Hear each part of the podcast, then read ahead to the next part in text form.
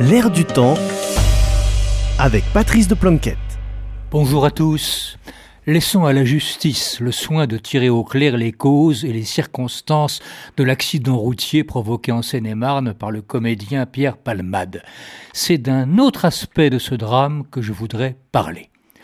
En se déportant sur la gauche de la route, la voiture du comédien a heurté de front une mégane qui venait en sens inverse.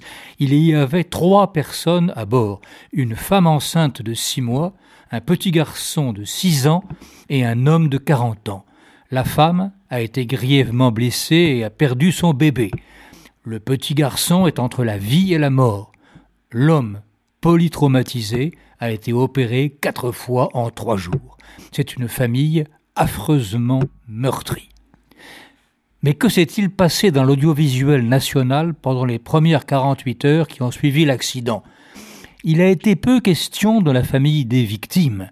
Les infos, comme on dit, ont parlé essentiellement de Palmade lui-même en tant que personnage du showbiz, singulier et applaudi par tout un public. Et ce fut l'occasion de parler des grandes gentilles vedettes qui apprécient Palmade, en l'occurrence Muriel Robin et Michel Larocque. L'occasion aussi de rappeler que Palmade était très liée à Feu Régine, célébrissime chanteuse, actrice et femme d'affaires, tout un petit monde de paillettes totalement parisien. Pendant ce temps, dans un hôpital, les trois victimes de l'accident luttaient pour survivre et leurs familles étaient ravagées d'angoisse. Ce drame, une fois de plus, pose la question du traitement de l'actualité par de grands médias nationaux.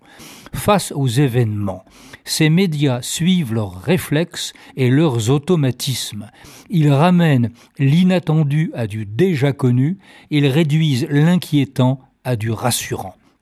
Dans l'affaire Palmade, par exemple, il leur a fallu presque deux jours pour sortir du réflexe Muriel Robin Michel Larocque et se tourner vers des inconnus, les trois victimes hospitalisées dans un état critique.